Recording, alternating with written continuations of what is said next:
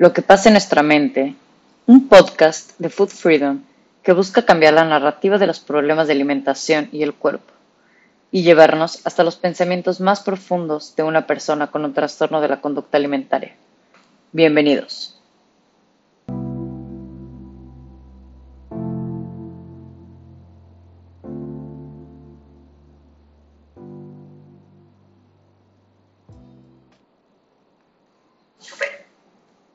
Buenos días a todos.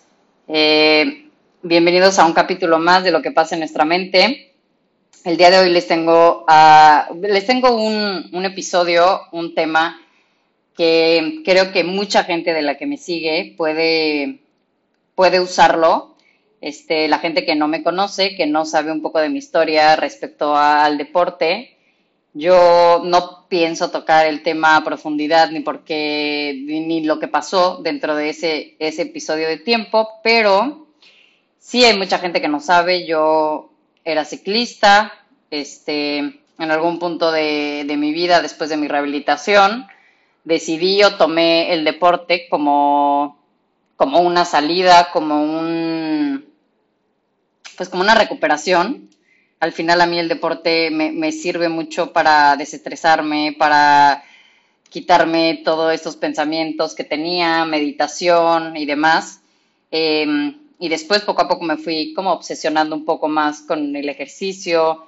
Empecé a ver pues que me iba bien, que tuve bastante buenos resultados. Y pues en algún punto de la vida terminé este, como ciclista profesional en el equipo nacional de, ciclismo de ruta. Yo entré este, específicamente como una prueba, como un proyecto que tenía la directora técnica del, la directora del equipo en algún punto de la vida. Creyeron que este, ella seguía entrenándome, ella, su plan era entrenarme, sin embargo, este, pues pasaron cosas y me empezaron a exigir de alguna manera resultados que yo no podía dar y que ni siquiera tenía idea cómo darlo. Sin embargo, yo empecé mi cabeza bastante inteligente, la gente que ya ha escuchado varios capítulos puede saber que eh, los trastornos de la conducta alimentaria, pues se te desarrolla un, como una habilidad bastante peligrosa, que es la manipulación. Tienes la manera de creer que estás bien, porque sí, todas las personas que tenemos un trastorno en la conducta alimentaria creemos que no estamos mal, que no estamos tan mal, e incluso pensamos que la gente es la que está mal, no tú. Entonces, este, yo bastante inteligente, mi, mi, trastorno bastante inteligente, empezó a, a, cambiar un poco como mi, ¿cómo decirlo? Como algunos, como algunas actitudes o como algunas cosas propias de un trastorno de la conducta alimentaria, las empecé a, hacer de alguna manera, este, que en el deporte, pues son bastante alabadas, son bastante aplaudidas, te llaman disciplinada por hacer este tipo de, cosas que pues para mí yo estuve en una, en una comfort zone bastante, bastante padre, en donde yo podía obsesionarme con un número de grasa corporal y pues estaba bien, porque evidentemente yo tenía que llegar a un peso para pues llegar a una carrera. Y así fue como yo empecé bastante inteligentemente a, hacer bastantes cosas que pues en algún punto de la vida, en algún punto de cuando entré a la cuarentena me di cuenta que, que pues no estaba bien, que todos este tipo de cosas que estaba yo haciendo, justificándola con el deporte, este, pues me estaban enfermando otra vez. Entonces, este, pues bueno, para no hacerles el cuento largo, yo a Sofi eh, la invitada de hoy la conocí porque yo la busqué, la busqué para que fuera mi nutrióloga deportiva. En ese momento yo puedo tener mensajes de bastantes nutriólogos eh, conocidos en Ciudad de México a los que les escribía desesperadamente diciéndoles cuando me sentía ya que no llegaba o que no lograba bajar porcentaje de grasa, yo buscaba perfiles y perfiles de gente que hubieran tenido resultados. En algún punto de la vida llegué a querer ir con Sofi, por X o Y razón no se pudo, este, pero yo a ella la conocí, por eso, por, el por la nutrición deportiva. Yo sé que ella es una expertaza, es buenaza, buenaza, todo lo que pone, todo lo que ponía en ese momento a mí me hacía bastante clic. Y, y me la volví a encontrar en este camino muy chistoso porque la vi en un live de Raquel Ovatón. Ya saben que Raquel Ovatón es mi gurú. Y cuando yo vi a Sofía, dije, ¿acaso es Sofía Mitre la que yo conozco?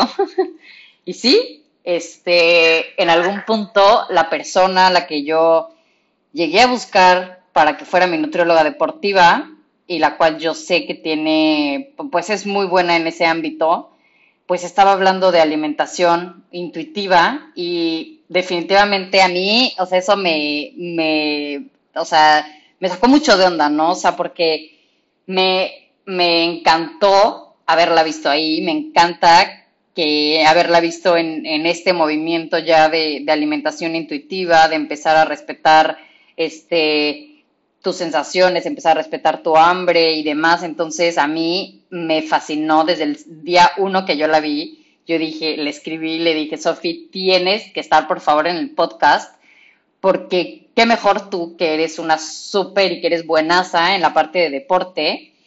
Puedes ahorita explicar, explicarle a la gente, y sé que mucha de la gente que me sigue, pues me empezó, me conoció por el deporte, me conoció por el, el ciclismo, y pues hay mucha gente que me sigue que son deportistas, que hacen triatlón, mucha gente que hace ciclismo, mucha gente que hace a lo mejor mucho gym y, y que es gente que en algún punto de la vida me decían es que te admirábamos y te eras de que mi, mi inspiración, me inspiras muchísimo y qué pasó, porque te bajaste la bici y demás.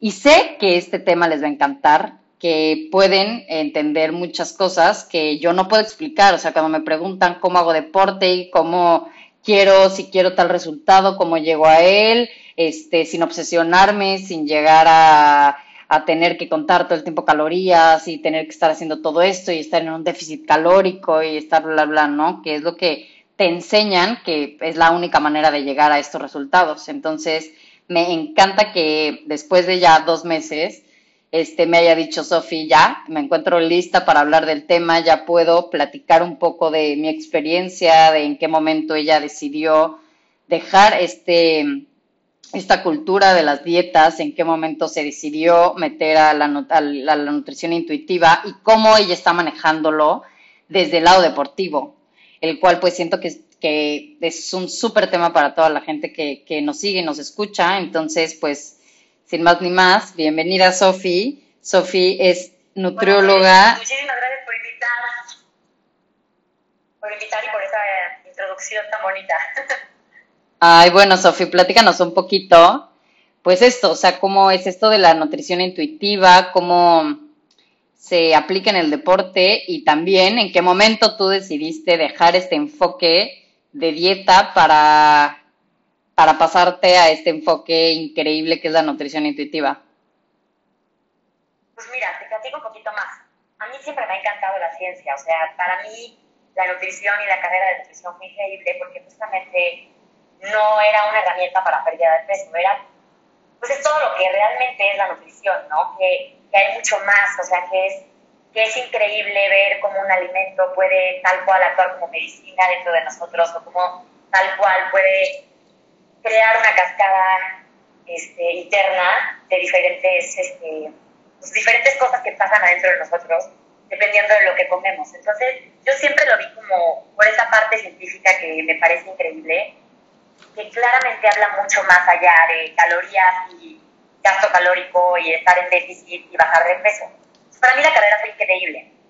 Después, pues siempre me ha encantado el deporte. O sea, para mí el deporte siempre ha sido mi pasión. O sea, siempre lo que más me gustaba hacer era la clase de fútbol, de natación, de básquetbol, correr, o sea, todo siempre me encantó porque para mí nunca fue como algo obligatorio ni algo para obtener un cambio, ¿sabes? O sea, nunca fue como que tienes que hacer ejercicio para perder peso o tienes que hacer ejercicio. Para mí siempre fue como, eso la verdad es que tengo que agradecer a mis papás, pero siempre fue como, disfrútalo. Y entonces para mí siempre ganaba el juego, o sea, aunque realmente no ganara, como nunca fue competencia, como siempre fui como disfruta el proceso, para mí siempre fue padre disfrutarlo y fácil. Y pues obviamente también te das cuenta que es no solo divertido, sino que tiene muchísimos beneficios. Entonces a partir de ahí estudié la maestría en nutrición deportiva y entrenamiento y de hecho me enamoré, o sea, me enamoré de lo que es realmente el deporte, así como la nutrición, de internamente cómo el ejercicio y la actividad física, en este caso yo le agarré más el amor a la fuerza, por cómo realmente puede desencadenar estas cascadas que cual actúan como medicina en el cuerpo. Entonces, unido con la nutrición, se vuelve como una, pues una locura, ¿no? Entonces, para mí fue apasionante ver tal, tal cual como todas las cosas beneficiosas que tenía el hacer fuerza. Y realmente en, esta, en esta maestría tampoco era enfocado para perder peso y para modificar eh, la, porcentaje de grasa corporal. O sea, es como mucho más, ¿sabes? Y entonces después otra vez me encuentro con la práctica, que es dar consulta. Y al final en la consulta, todo lo que se veía y todo lo que yo veía, o sea, porque para mí nunca fue así, yo nunca he hecho una dieta en mi vida. Aún así puedo hablar después de, una mentalidad restrictiva fuera de las calorías restrictivas, pero yo nunca había hecho una, una dieta, entonces para mí siempre ir al gimnasio era como mi hora de terapia del día, ¿no? Era como lo más feliz de la vida. Y luego me encontraba dando consulta a mujeres que justamente, generalmente mujeres, porque también he visto muchos hombres, pero generalmente y más mujeres, porque creo que hay mucho más presión eh, de cómo se debe ver una mujer. Y entonces con lo que me encontraba era justamente que eran mujeres súper saludables, súper deportistas, que ya era un, una, pues no sé si obsesión o un, pues no sé, que a mí no me generaba paz mandarles una dieta con el único objetivo de perder más grasa cuando pues no era lo que estaba, o sea, realmente no, estaba, no estábamos buscando salud, ¿no? Se estaba buscando algo mucho más estético, porque tampoco era mucho del rendimiento, porque al revés, o sea, para el rendimiento era como, pues, necesitas comer más, ya sabes, este, porque tu cuerpo te lo pide por el ejercicio, y al final acababa siendo como, pues esto, como una herramienta más para lograr un objetivo físico, y luego, igual que tú, me encontré, o sea, como que ya no me gustaba tanto dar consulta porque me encontraba otra vez contra la pared, contra personas que en primeras cuerpos más grandes que tal cual cuerpo no, que no, no estaba hecho para perder más peso y ahí se sentía cómodo, entonces no era lo que tenían que hacer. Y luego con personas que bajaban y luego subían, o luego con personas que bajaban, entonces se volvía ya demasiada obsesión y ya entonces era, es que quemé quién sabe cuántas calorías y en el reloj y, yo era como, pero ¿cómo? O sea, yo no te mandé ni siquiera contar, ya sabes, yo ni siquiera sé contar macros ni lo aplico en mi vida. ¿Qué haces tú contando las calorías? Ya sabes. Entonces como que justo no me, no me gustó la práctica. Y luego vi varias posts de Raquel que me hacían mucho sentido. Entonces estudié con ella el, el curso de nutrición intuitiva y de, de, alimentación intuitiva, perdón, y de salud en todas las tallas. Y entonces vi, o sea, como que vi todo el otro lado de la moneda y como al final, a mí lo que más me da paz es saber que la ciencia de la nutrición sigue siendo increíble. Pero el cómo es aplicada y el cómo la ven las personas que no tienen toda esa base de nutrición o de entrenamiento, se acaba volviendo justamente como una herramienta más para perder peso, cuando es mucho más. Y al final como que la respuesta está, o sea, ahorita como ya lo veo, es como, claro, o sea, hay una forma de escuchar a tu cuerpo, o sea, tu cuerpo se sabe autorregular. Y en el entrenamiento sería como, pues sí, si yo un día hago, corro una hora, me va a dar más hambre. ¿Cuánta hambre tengo? Pregúntale a tu cuerpo. Tal vez tu porción de un cereal no era suficiente, ya sabes, tal vez sí necesitas muchos más. ¿Y cuántos? La verdad es que como estaría tan, tanto de día a día, el darte cuenta de que tu cuerpo se sabe autorregular y que un día tal vez se va a comer un pan y que al día siguiente tal vez son cuatro, cuando lo, le permites como realmente dejarlo ser, es cuando mejor te sientes. Y cuando encuentras ese balance del que tanto hablan de 80-20, 80 saludable, 20 no saludable, para mí ya no es así, para mí es como de a ver, pues escúchate, ya sabes, hoy que se te antoja, o qué quieres, ya sabes. Y la verdad es que con el deporte, en cuanto a la intuición, funciona igual. Es como, estás cansado no estás cansado, ¿qué se te antoja hacer? O sea, te duelen las piernas, pues hoy no hagas pierna, te duele, ¿sabes? Es como, como igual guiarte un poco más intuitivo en el movimiento. Y funciona igual. Y te das cuenta que sí te sientes increíble cuando te mueves. Entonces es como, ok, ¿qué quieres hacer? O sea, ¿qué te gustaría hacer? Y a partir de ahí ver todas las prácticas que puedes hacer que funcionan como actividad física, que al final nos dan este beneficio increíble de medicina y millones de otros beneficios que, nos da el movernos, ¿no? Como podría ser darnos energía o sentirnos mejor de estado de ánimo. O sea, al final trabaja como un antidepresivo natural. Ok, ok, perfecto. Sí, ya más o menos como que entiendo. Entonces, tú dices que sí hay manera en que una persona que hace deporte nivel, pues ya un poco más, por ejemplo, te voy a hablar del triatlón, que para mí el triatlón es una disciplina o un deporte este, bastante demandante a nivel de hambre, o sea, bueno, no, no sé cómo decirlo, pero yo recuerdo cuando yo hacía tri, o sea, el hambre que me daba, o sea, nadar me producía muchísima hambre, la bici, correr, o sea, como que siento que es, es bastante, bastante como, como pesado. Entonces, ¿tú crees que sí, hay, exacto, tú sí crees que hay manera de que alguien que haga este tipo de deporte pueda llevar una alimentación intuitiva? Sin duda, o sea, sería como si pones el ejemplo, digo, ya en un ejemplo así como súper grande, sería como Michael Phelps, ¿no? O sea, si viera la cantidad de comida que él come, te darías cuenta, y él no, se, no está contándose las calorías.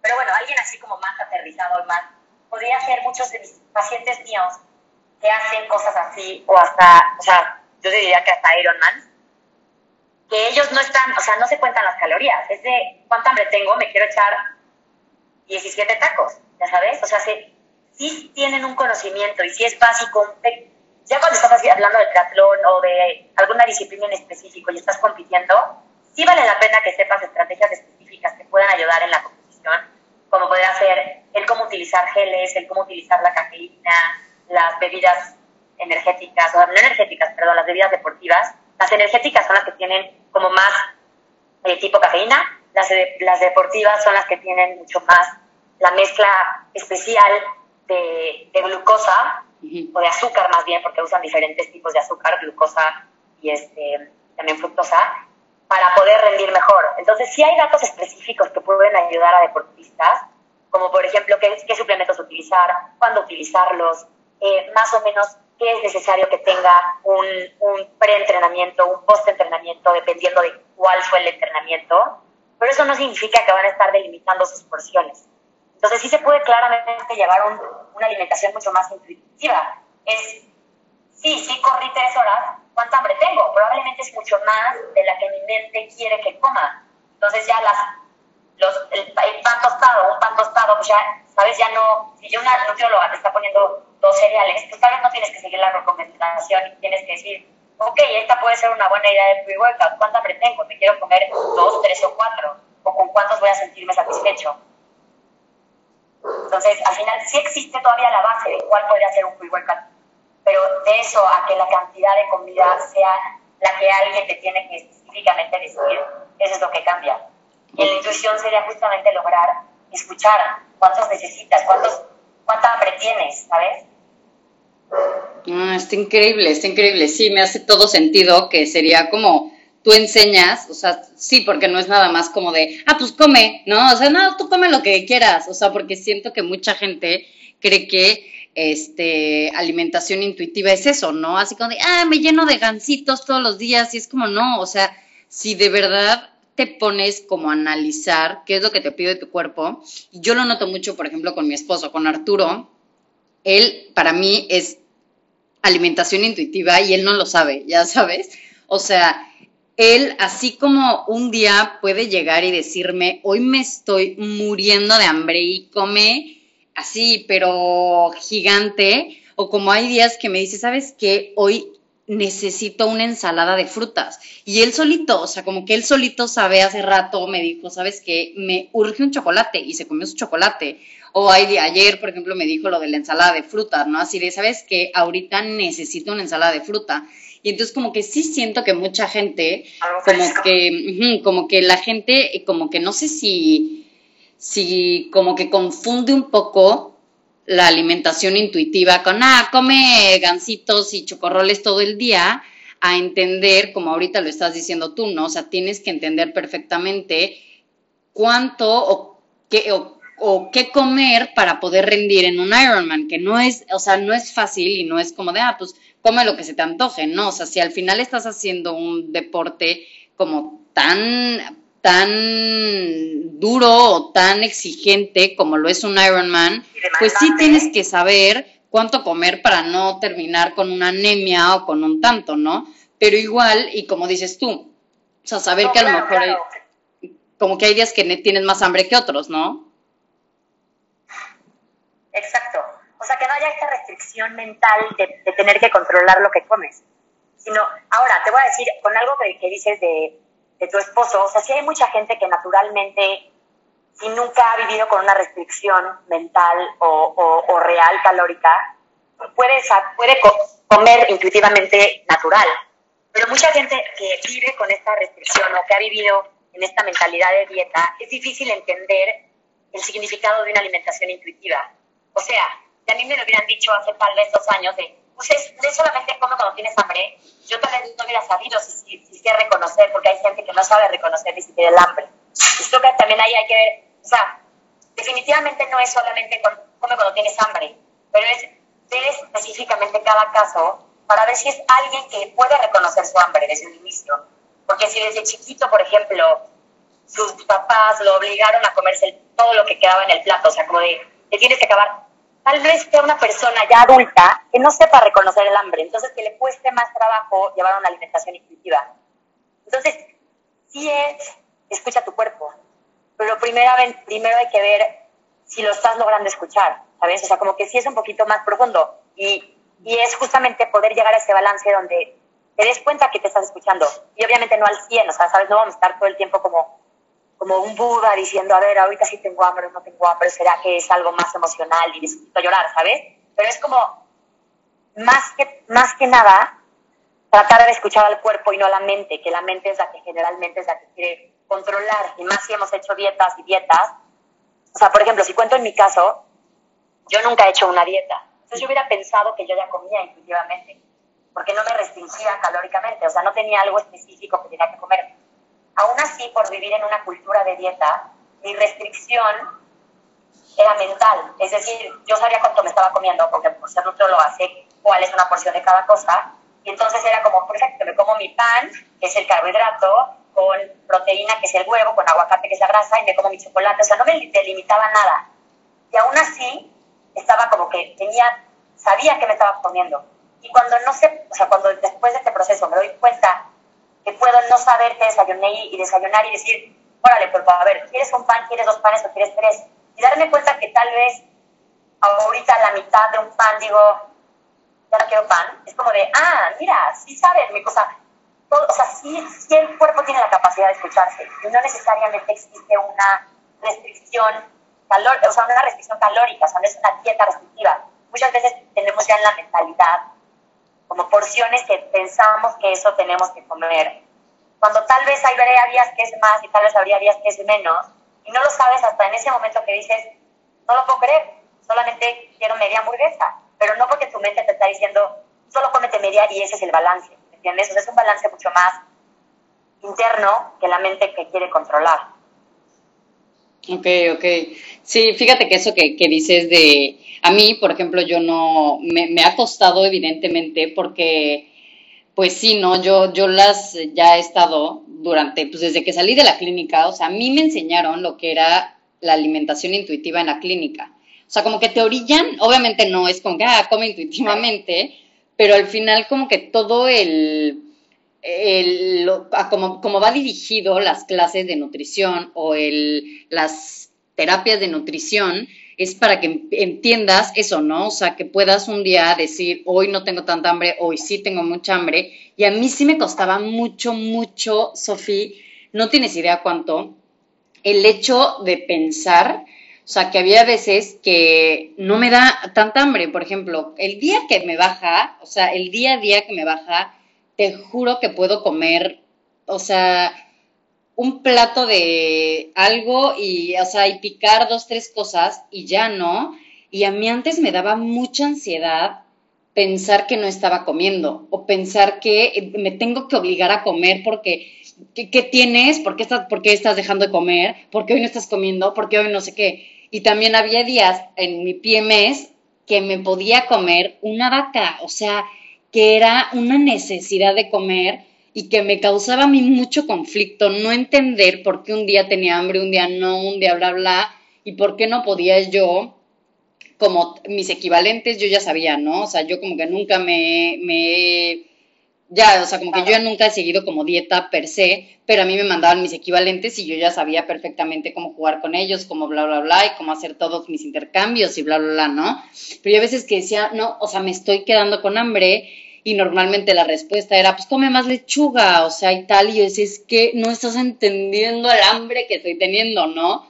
Yo a lo mejor había días que pues no tenía tanta hambre porque pues el día que me bajaba y me ponía muy mal de pensar y de estarme todo el tiempo analizando y, güey, ¿por qué no estás comiendo? Y, güey, ¿qué estás pensando? Y yo, te juro que no es que hoy esté pensando que en tal, no tengo hambre. Y apenas llevo pocos meses en que estoy intentando como respetar esas señales de, güey, a ver, entiende, no, no te estreses si hoy no comiste tanto como regularmente comes, y comiste menos, te sientes de la fregada, bla, bla, bla, ah, y el día siguiente tengo más hambre, a lo mejor no, y ya digo, ah, ok, está perfecto mi cuerpo solito, ¿no? Como tú dices, es sabio, y pasaba también mucho en el deporte, o sea, había veces que era un barril sin fondo cuando me iba a hacer cinco horas de bici y que me era imposible contar este, mis equivalentes, o sea, me era imposible decir, voy a llegar y me voy a comer tres, este, tres porciones de carbohidrato cuando lo único que pensaba era comerme la pizza completa, ya sabes. Sí, exacto. O sea, justo por eso la mente, la mente es muy poderosa. O sea, creo que es. Ahora, generalmente, o sea, más bien no generalmente, en un con un trastorno de la alimentación, o sea, no sé cómo, cómo lo lleven en una clínica, porque yo justamente no soy eh, experta en trastornos de la alimentación, pero lo que sí tuvimos muy claro en el curso es que en un trastorno de la alimentación no se inicia con la intuición intuitiva, porque justamente hay una parte de la mente de un trastorno que es difícil llevar una alimentación intuitiva. Entonces, por eso creo que en general es muy difícil también generalizar en la nutrición intuitiva, porque también es cada caso específicamente, o sea, cada caso específico cambia completamente. Entonces, creo que la nutrición intuitiva es un camino increíble que debería de ser enseñado desde chiquitos, de, escuchar al cuerpo y que así se debería ver la nutrición, pero entiendo que para muchísima gente pueda llegar a ser difícil, aunque creo que bien trabajado es posible, hay casos en los que cuesta más trabajo y que probablemente se tengan que ver de la mano como de un psicólogo, por ejemplo. O sea, no, no necesariamente con un trastorno, también puede ser con alguien, como te digo, que tal vez desde chiquito lo obligaban a, comer, a acabarse el plato o tal vez no hubo, no hubo suficiente comida en su casa. O sea, como cuando hay algo más, eh, no, sé si, no, sé, no sé si llamarlo emocional, a veces es difícil llevar una alimentación intuitiva de, como desde primera consulta, por así decirlo. Mm. Sí, fíjate que esa, esa pregunta sí me, ha, me ha llegado. ¿Mandé? Que esa, esa pregunta sí me ha llegado mucho, que me, me preguntan cómo es que yo tengo ya episodios de atracón y tengo una muy mala relación con la comida, ¿cómo empiezo a comer intuitivamente? Y pues sí, como dices tú, supongo que es un proceso que no es como tan fácil, pero ¿cómo se ve entonces un proceso? O sea, si alguien quiere ir contigo, una persona que es deportista, y dice, ok, yo quiero empezarme a inclinar sobre esta alimentación intuitiva, ¿cómo se ve este proceso como de cambiar de una este, de, de una cultura de la dieta a una, una alimentación intuitiva? O sea, creo que, o sea, yo como lo he llevado es, primero, si es alguien que tiene un trastorno de la alimentación, referir. Eh, después, en muchos casos, definitivamente de la mano de un psicólogo, para que si es que hay algo que está generando ansiedad, por ejemplo, que hay, que hay algunas, algo que ya no se está sabiendo manejar, siempre hay un psicólogo de, al lado, o sea, a la, a la mano. Después, hay personas a las que se les facilita muchísimo. O sea, yo pacientes que tal vez, pues no sé, se sienten cómodas con su cuerpo, que simplemente fue cambiar esta mentalidad, que creo que más o menos es como, como lo viví yo, o sea, como de decir, órale, a ver, voy a quitar la mente y voy a escuchar al cuerpo al 100, que no les cuesta mucho. En general, personas más, más jóvenes, o sea, más, entre más chiquitas y menos hayan vivido en esta cultura de dieta, haciendo dieta tras dieta tras dieta, es más fácil.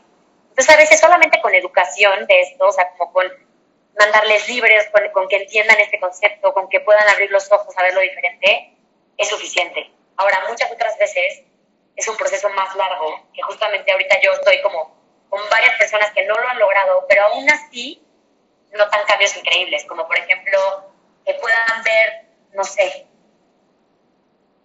que puedan justamente esto, decir, mentalmente me voy a comer toda la hamburguesa, pero de repente a la mitad de la hamburguesa hay algo en su cuerpo que les dice, ya estás bien con la mitad, y dicen, por primera vez en mi vida no fue mi mente juzgándome, diciéndome, ya no te comas la otra mitad, fue como algo interno que no sé qué es, que me dijo, con la mitad es suficiente. O sea, como que justo muchas personas me han dado como, como cosas que a mí me pasaron. O sea, como que yo, por ejemplo, sentía que en la tarde siempre me tenía que comer un chocolate porque me daba ansia de dulce en la tarde.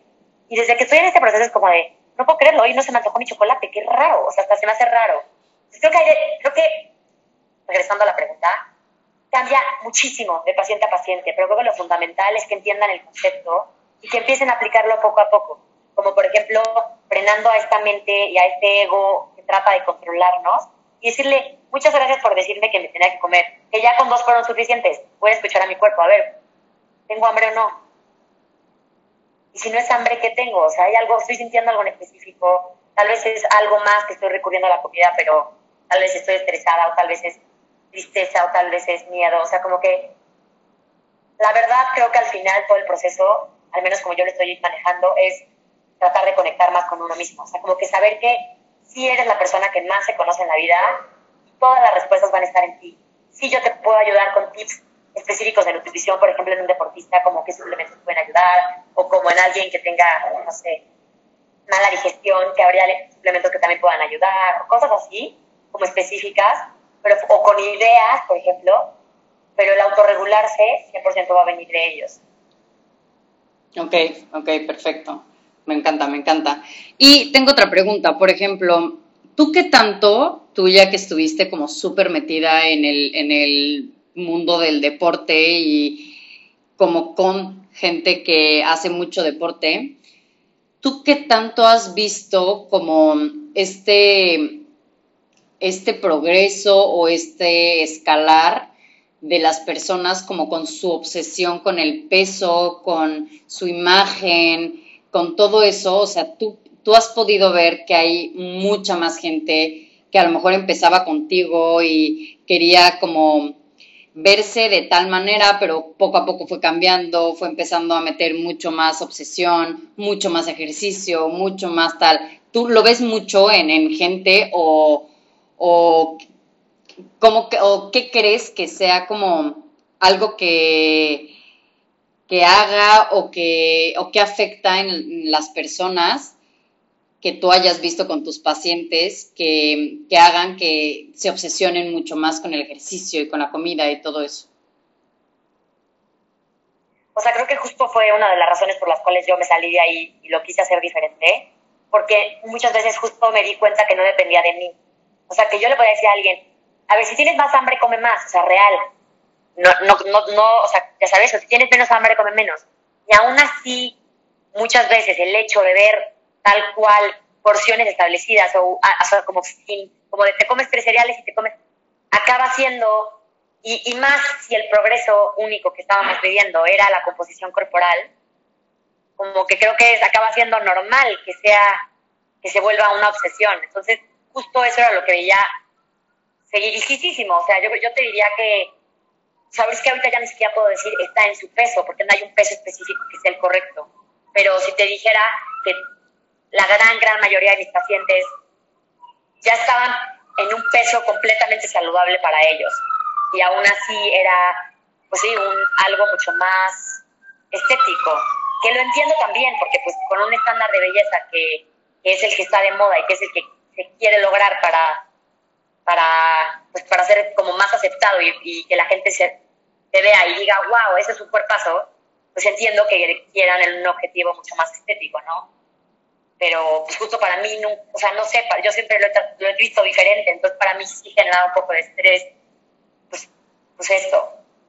Ok, y, y, tú, por ejemplo, yo, yo me he, dicho mucho, por lo menos he preguntado, cuestionado mucho, como esto que dices de, ¿hay algún punto en el que llegas a tal peso, en el que dices, quiero llegar a tal porcentaje de grasa y realmente llegas a ese punto y estás súper contento y ya se acabó y entonces me puedo mantener en este peso, en este tal? ¿Tú lo ves o sí ves que haya gente que diga, llega ahí y es más, y quiere más, y quiere más, porque para mí, para mí nunca existió un como límite, o sea, para mí era, primero llegaba a 18% de grasa, después no, pues ya 15, y después un día vi que me fue bien corriendo en 13, y ya era perseguir obsesionadamente el 13% de grasa y estar on, on, the, hook, ¿sabes? De entre que no me baje y que sí me baje y porque yo no podía, o sea, no había manera que a mí Fernanda Flores me dejara de bajar porque me iba directamente a una clínica. Entonces yo lo mantenía así en la linita, pero yo, yo, yo, en mi caso, nunca sentí que fuera suficiente. Ok, Ah, yo creo que no. Sí he tenido muchos pacientes que pierden peso y llega un punto en el que dicen, perfecto, ya me siento aquí cómodo, sin duda. Ahora, la mayoría definitivamente no es suficiente. Creo que lo, o sea, creo que el upside de esto es que aunque para la mente sea suficiente, tal vez para el cuerpo no lo es y quiera subir un poco más otra vez. O sea, realmente no, no decidimos, nuestra mente y nuestras acciones no va a decidir realmente qué peso vamos a estar.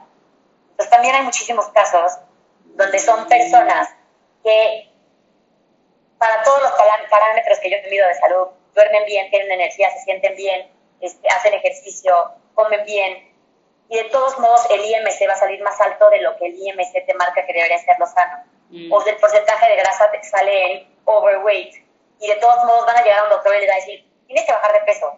Y ya no hay nada que puedan hacer porque ya han hecho todo y no van a lograr perder peso. ¿Por qué? Porque no deberían perder peso. El problema aquí es justamente pensar que se puede y se debe perder peso, en muchos casos. Y en muchos casos, ese peso va a ser su peso, ideal y su peso saludable, que va a ser mucho más alto del que el estándar de belleza o el IMC o el porcentaje de, grasa nos marque. Entonces, por ejemplo, en tu caso, tú tal vez sí podías ver un cambio hacia abajo, Imagínate ahora alguien que tal vez sí tenga 30 kilos arriba de ti y de todos modos haciendo todo, no pueda perder tanto peso. Entonces, justo aquí es lo que se ve, ¿sabes? Personas que tal vez tienen un trastorno y ni siquiera la gente a su alrededor se da cuenta porque viven en un peso más alto.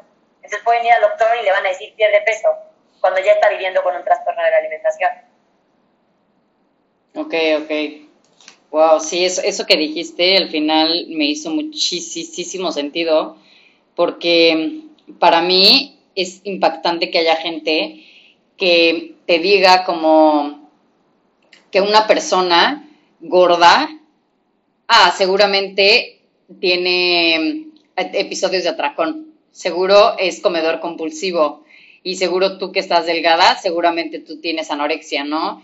Que eso es súper, súper fuerte el creer o el pensar, porque el otro día justamente una, una señora, una chava me escribió, como yo creo que yo tengo un trastorno por atracón porque estoy gorda.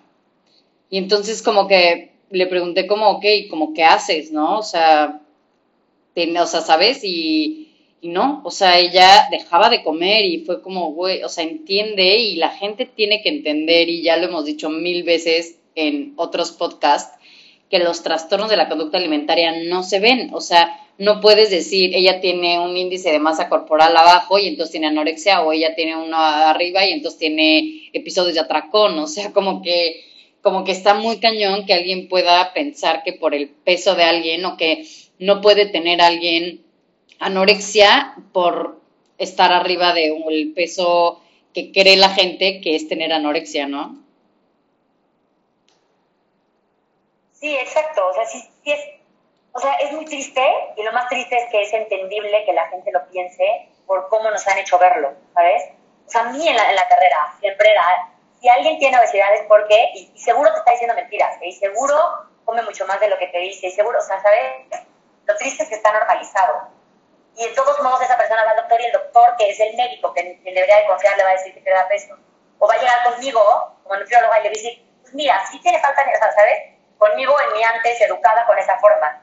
Entonces, como que, creo que, o sea, yo al menos no juzgo a las personas que lo ven así, porque yo alguna vez lo vi así. Entonces, para mí claramente es un abrir de ojos y más que coraje es como tristeza, porque al final es normalizado verlo así, ¿sabes? Sí, no, no. La... Yo es como que digo, y las nutriólogas, yo sé que las nutriólogas son educadas como yo y hacemos lo que podemos desde lo que entendemos y sabemos. Entonces, justamente creo que, pues justo el sistema y cómo nos educan a verlo es lo que nos hace tener estos juicios y esta gordofobia tremenda que al final nos los, nos los imponen, o sea, como que nos hacen creer que así debe ser. Entonces, verlo diferente es difícil y, y por eso yo, desde cómo lo veo ahora, puedo entender que haya gente que lo siga viendo como yo antes, porque ahí yo estuve y nunca yo tuve una mala intención, ni una, ¿sabes? Yo nunca, o sea, yo siempre traté de hacer lo mejor que pude desde lo que tuve.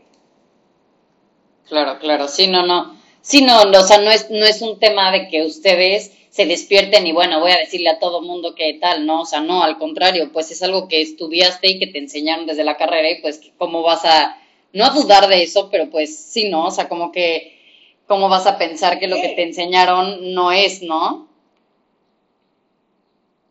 Exacto. Y a mí justo lo que me da paz es como de, a ver, no, miles de cosas que me enseñaron sí son. Simplemente hay que ver también la otra parte. O sea, también existe pues hasta ciencia en esta parte, como de decir, sí, un cuerpo sí puede estar mucho más alto que el IMC y ahí estar saludable y ahí ser su peso ideal y ahí es como su point, que siempre va que cada cuerpo tiene un punto donde se siente bien. Tal vez alguien sí subió mucho por malos hábitos, por, por, por un trastorno, por, no importa por qué, pero su set point ya va a ser bastante más alto de lo que el doctor va a querer o de lo que, ¿sabes? Entonces, como que decir, realmente no puedes juzgar, o sea, realmente no tienes idea de lo que hay detrás de una persona. Entonces es como más bien preguntar, o sea, como a ver, ¿cuál es tu historia? Porque luego te das cuenta que cada persona tiene su historia. Entonces tal vez tú me hubieras llegado conmigo y yo hubiera alimentado tu trastorno sin saberlo, yo tratando, yo pensando que te hacía bien, sin saber realmente todo el, todo el background detrás. Ok, ok, ok. Y tú tienes como eh, no experiencia, pero has tenido un poco como de contacto. Este, siento que este tema de la ortorexia no lo hemos tocado como en ningún, en ningún podcast. ¿Tú tienes como algún, como alguna cercanía con esto? ¿Sí? Sí, la gran mayoría, o sea, la gran mayoría que ya, pues es que muchísimas, o sea, muchísimas personas que, pues justo eso, o sea, como que por eso yo decía, es que ya, o sea, yo creo que hasta yo empecé a comer peor, entre comillas, o sea, como de decir, cómete la galleta, ya sabes, y, no en mala onda, o sea, porque entiendo que sea también un trastorno y que, se entienda de dónde salió, ¿sabes? Porque con todo este, o sea, es que ves, ves hasta la dieta y lo que, o sea, todo ya te mata, entonces entiendo que haya gente que diga, ok, o sea, primero creo que hay que explicar, la ortorexia es como un trastorno en el que no puedes comer nada que tú no consideres saludable. Y creo que eso se vive ahora muchísimo y tristemente está normalizado y está aplaudido. Entonces, pues es normal que mucha gente viva con eso, pensando que eso es lo, lo único que hay y que así debería de ser, porque es como la única forma entre que puedes estar saludable.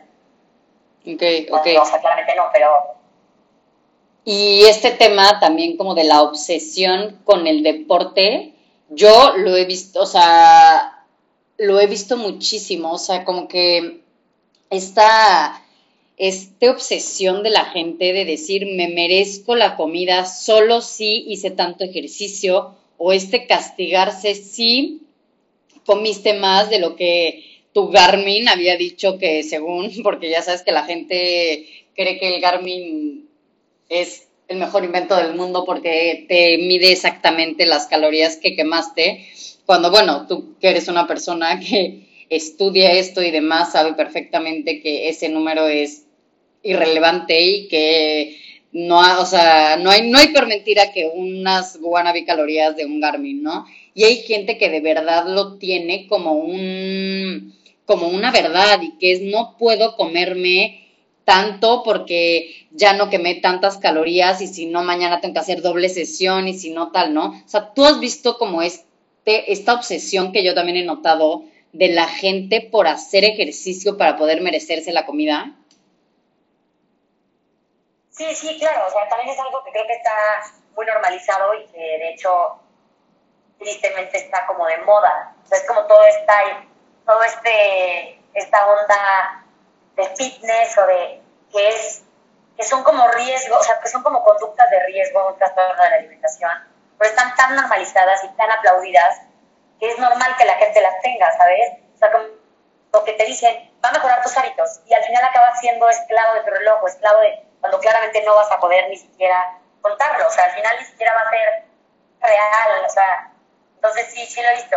Ahora, también me gustaría comentar que yo no sé, porque yo desde Diego creo que no hay otra salida, o sea, como que yo ya lo veo como la única forma, pero la realidad es que también he visto personas que son felices contando sus macros. O sea, eso también es algo que yo he visto, que yo no voy a ayudar, que yo no voy a apoyar, que yo no les voy a dar un plan.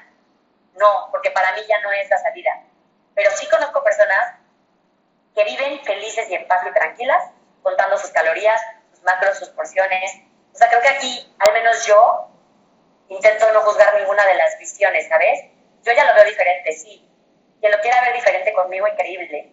Pero quien lo quiera ver diferente y le funciona algo diferente, pues al final es la vida de cada quien, ¿sabes? O sea, como que para mí es importante como no juzgar todo lo que yo hice porque, porque no todo el mundo lo hice mal y no todo el mundo, ¿sabes? Como que yo ya lo veo diferente, entonces me parece increíble hacerlo diferente. Quien lo quiera ver diferente o se identifique, es increíble, pero tampoco quiero como pues eso, desvalorizar, porque no sé, realmente yo no sé si alguien más puede ser feliz contando sus porciones, porque chance y sí, ya sabes, o sea, como que también creo que es válido. Sí, 100%, 100%. Y te tenía una última pregunta, Sofía. Yo tengo una, un, un tema con qué tanto, o sea, entiendo que hay mucha gente que quiere bajar de peso, ¿no? O sea, mucha gente que quiere bajar este porcentaje de grasa. ¿Qué pasa con la gente que insiste o que de verdad se desvive por cambiar, eh, por ejemplo, su, su el músculo, o sea, que de verdad quieren o que se obsesionan con subir o tener más pierna o tener más pompa y más pompa y más pompa y bla, bla, bla. Eso sí, a la larga este, es algo sostenible, o sea, es algo que, ok, puedes lograr con ejercicio, pero tu cuerpo en algún punto vuelve a regresar como a su, a su mm, forma, no sé cómo decirlo, o sea, yo, por ejemplo, con, con, con, conmigo me doy cuenta que yo dejaba de hacer ejercicio una semana o tantito bajaba mi, mi o sea, si estaba haciendo 500, 600 kilómetros a la semana y una semana hacía 300, o sea, bajaba mi músculo cañón y me frustraba. O sea, yo vivía frustrada de decir, quiero tener más pierna y quiero tener más pompa y quiero tener más no sé qué y más y más. Cuando también, o sea, ¿qué tanto es como sostenible a largo plazo el poder cambiar tu estructura en este, en este, pues, pues en músculo, pues? Mira, o sea, ya sea en músculo y en grasa, creo que sobre todo es entender que tu cuerpo es el que lo va a delimitar. O sea, tu peso ideal no va a ser delimitado por tu, por tu mente. Entonces, ahora, en un cambio de la composición corporal, específicamente hablando del músculo, creo que es muchísimo genética. O sea, por ejemplo, yo, te pongo mi ejemplo. Yo soy de las personas que les cuesta trabajo hacer músculo. Aún así, me fascina, por ejemplo, hacer pesas. No, no contaba mis calorías, no, no contaba mi comida en base a la comida, pero sí, por ejemplo, me ponía objetivos de cargar más. A mí sí me emociona, ahorita ya no, porque hace años no voy al gym, pero me emocionaba mucho decir, no mames, ya cargo 90 kilos de sentadilla. Mm. Y esto lo he hecho por 10 años, por 10 años he hecho pesas. Te puedo decir que después de 10 años de ser constante y no verlo como algo obsesivo para cambiar mi composición corporal, hoy sí tengo 4 kilos más de músculo. por ejemplo. Okay. Entonces, no sé, cuándo, no sé si dejo de hacer pesas lo voy a bajar mañana, no sé si hoy me viene en la body y voy a perder músculo, no sé si por seguir haciendo fuerza voy a tal vez, tal vez aumentar 5, no lo sé, pero no me importa porque ese ya no va a ser mi objetivo. Tal vez va a ser el resultado. Entonces, para mí ya no es tan relevante si subo o no subo o bajo. O sea, como que es saber que el cuerpo va a ser el que lo va a delimitar, que muchísimo sí es la genética. Al menos para el aumentar masa muscular sí es. Ahora, creo que sí se puede llevar una alimentación intuitiva y que, al mismo tiempo lo que te gusta es entrenar más fuerza, entonces tal vez haya un cambio en la composición corporal como resultado de eso, ¿se pueda? Sí, sí creo que se pueda. ¿Cuánto? No tengo idea. Va a depender de cada persona y cada cuerpo.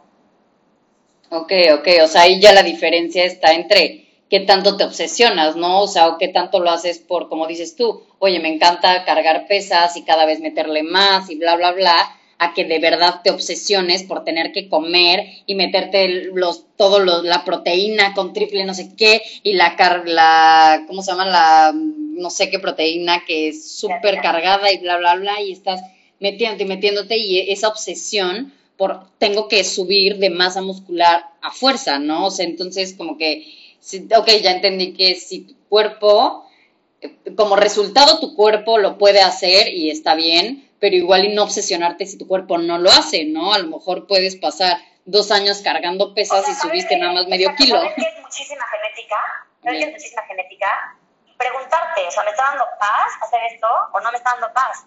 Okay. Porque yo sé que a mí me fascina hacer ejercicio, pero si no te gusta hacer pesas, no tienes que hacer pesas. Si no te gusta, o sea, sabes, como que más bien identificar tú desde dónde estás viviendo. Y si te fascina ponerte retos, y, o sea, pues te vale, pero saber que el cambio en la composición corporal no va a depender de ti, en muchísimo sentido. Y si te estás dando cuenta que ya es una obsesión y que ya estás contando los gramos de proteína, si no te está dando paz, entonces claramente no va por ahí. Cuando sí, definitivamente, mucho de tu composición corporal lo va a delimitar tu genética.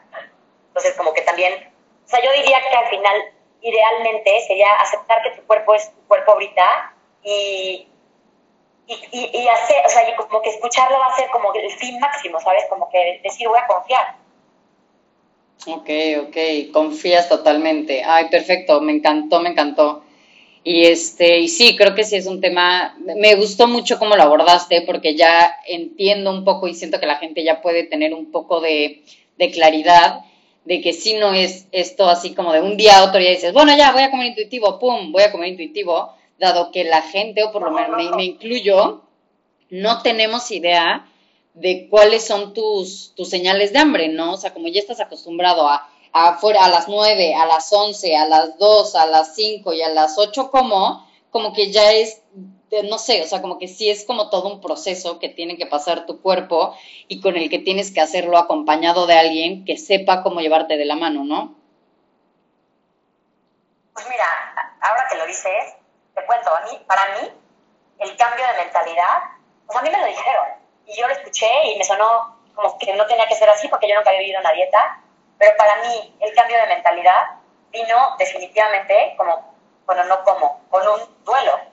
O sea, para mí fue cambiar la estructura mental y decir, o sea, como que mi cuerpo al final quería regresar a lo que ya conocía, a lo que ya sabía, a lo que ya sabía cómo hacerlo, ya sabía cómo dar consulta, ya se lo sabía de memoria, ya lo había hecho así, mucha gente le había funcionado, o sea, como que, y es como de ver, no, ¿qué te hace sentido? Y siempre a regresar, o sea, siempre me tenía que regresar, o sea, en, en mi caso y en el de muchos pacientes, viene acompañado de un duelo, porque es cambiar algo como lo estás viendo. Y ese cambio de pensamiento viene acompañado de un duelo que, que se tiene que vivir, porque muchas veces un cambio tan fuerte se acompaña de un duelo. Entonces, eso sí pasa. Entonces, no es solamente un proceso toma tiempo. O sea, yo por decía, no estoy lista. ¿Por qué? Porque no estaba lista, porque todavía no lo podía ver. Ya lo podía ver con claridad, porque era lo que quería, pero con muchos momentos de, de que mi mente me quería regresar a lo que yo ya conocía, a lo que yo sabía, a lo que ya había hecho. Y eso cuesta muchísimo. O sea, a mí me costó seis meses. Ok, ok. Sí, no, no, o sea, sí siento que no es algo como tan fácil y más como dices tú, ¿no? O sea, como algo que has hecho y que ya estás como tan acostumbrada y demás, pues sí, cambiar todo eso debe de ser bastante, bastante duro.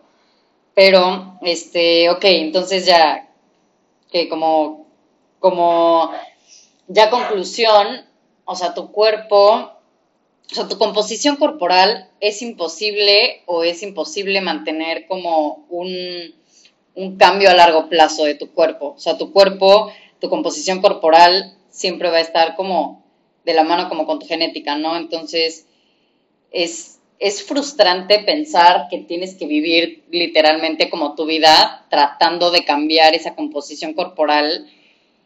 Y, es frustrante, ¿no? O sea, es frustrante como todo el tiempo querer luchar contra tu cuerpo, literal, todo el tiempo estás luchando y luchando y luchando, cuando pues él a lo mejor te dice, ya, o sea, aquí estoy bien, ¿no? Sí, o sea, es, ahí también creo que se, que se veía cada caso, o sea, ¿dónde estás? ¿Por qué llegaste aquí? Conocer cada caso en específico, pero definitivamente hay un punto donde tu cuerpo se va a sentir mucho mejor. O sea, un set point donde se va a mantener alrededor de eso y cambia un poco con la vida, pero, pero a veces es difícil saber cuál va a ser. O sea, como que no lo vas a delimitar tú. Ok, ok, perfecto. Pues muchas gracias, Por ejemplo, alguien que tiene muy malos hábitos, uh o sea, nada más como para concluir, por ejemplo, un, un ejemplo de una paciente que tenía muy, muy malos hábitos, pero realmente era por, pues, por toda su historia, uh -huh. Haciendo una nutrición intuitiva, primero pasó como por el extremo, con este como se llama, como honeymoon, honeymoon, en donde comes todo lo que tenías restringido mentalmente, y después está teniendo muchos mejores hábitos que antes, pero desde otro punto y desde otra perspectiva, y no con restricción, y no con limitación, y no con porciones establecidas, y no por bajar de peso. Y como resultado ha perdido algo de peso, pero nunca ha sido el objetivo. Igual que alguien que tal vez ha vivido en restricción, con intuición intuitiva, suba algo de peso, ¿sabes? O sea, como que eso de la composición corporal creo que es difícil de delimitar porque justo puede haber de todo. Ok, ok.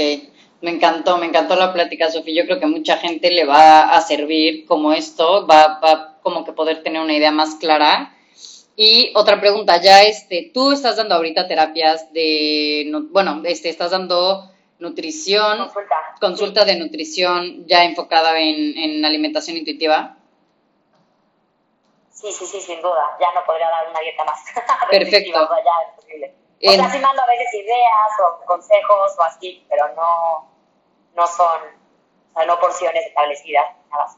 Ok. O sea, justo siempre es con el fin de escuchar al cuerpo. Perfecto, y obviamente yo puedo, este, la gente que te escuche, que sea deportista, que a lo mejor quiera un poquito de asesoría o que quiera ya como empezar a cambiar hacia este, esta alimentación intuitiva, ya te pueden buscar, ¿verdad? ¿Das consultas online? Sí, claro, mil gracias. Sí, doy consultas ajá, por videollamada.